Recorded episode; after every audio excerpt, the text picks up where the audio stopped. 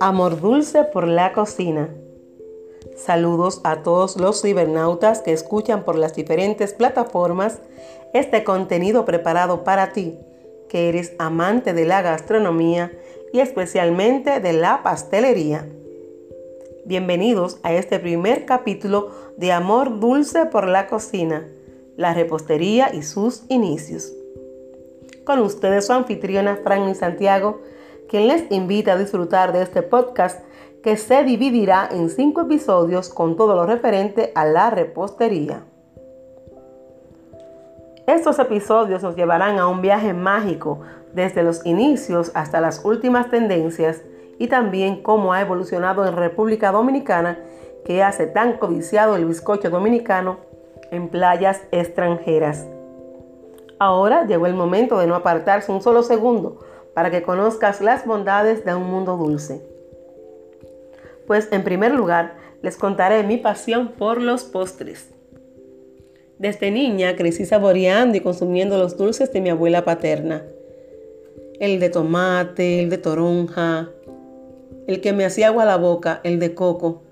Wow, todavía tengo el sabor en mi boca.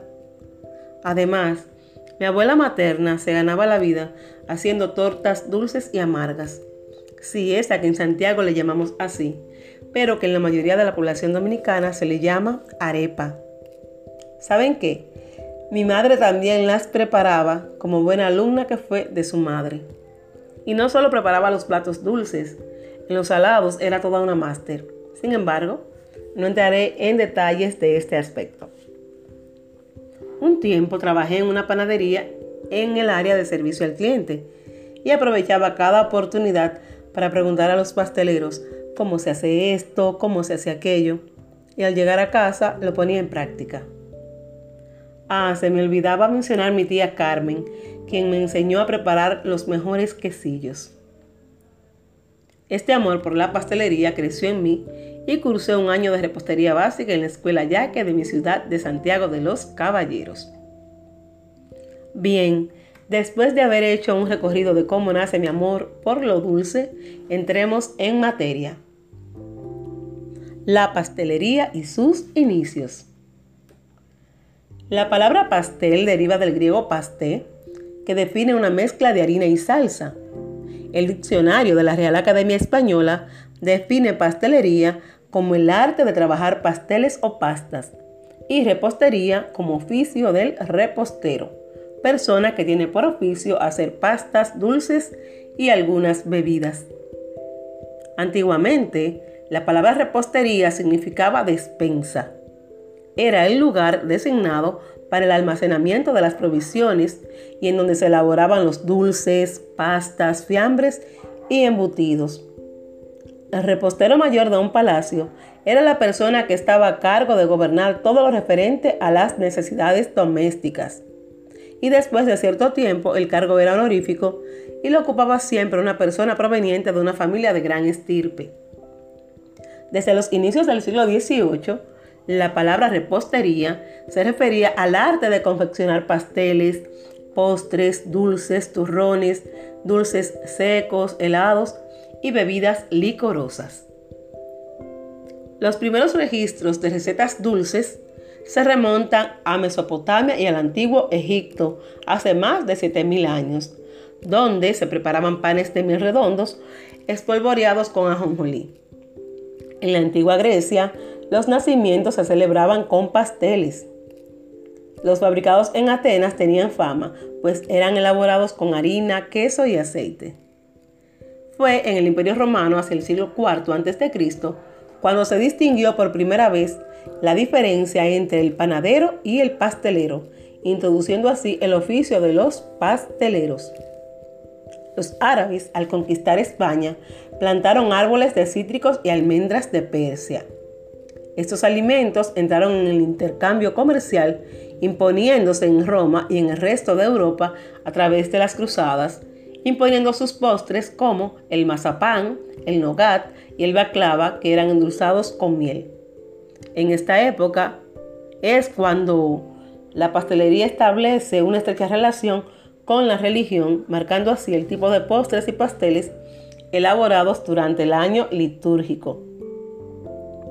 Al igual que en la antigua Roma, los panaderos franceses también preparaban tortas y productos de pastelería, hasta que en 1440 una sociedad llamada Cooperativa de Pasteleros decidió separarse de los panaderos.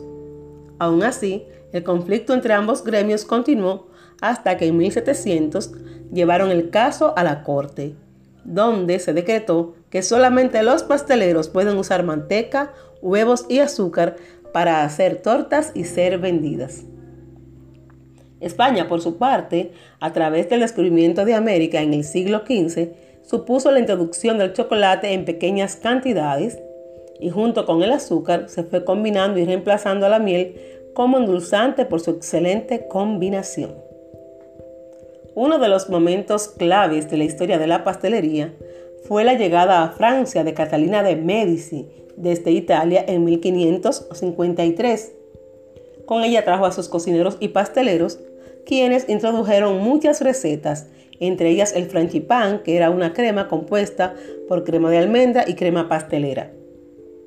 En el siglo XVIII se inició en Francia el desarrollo del hojaldre, marcando el comienzo de la pastelería moderna.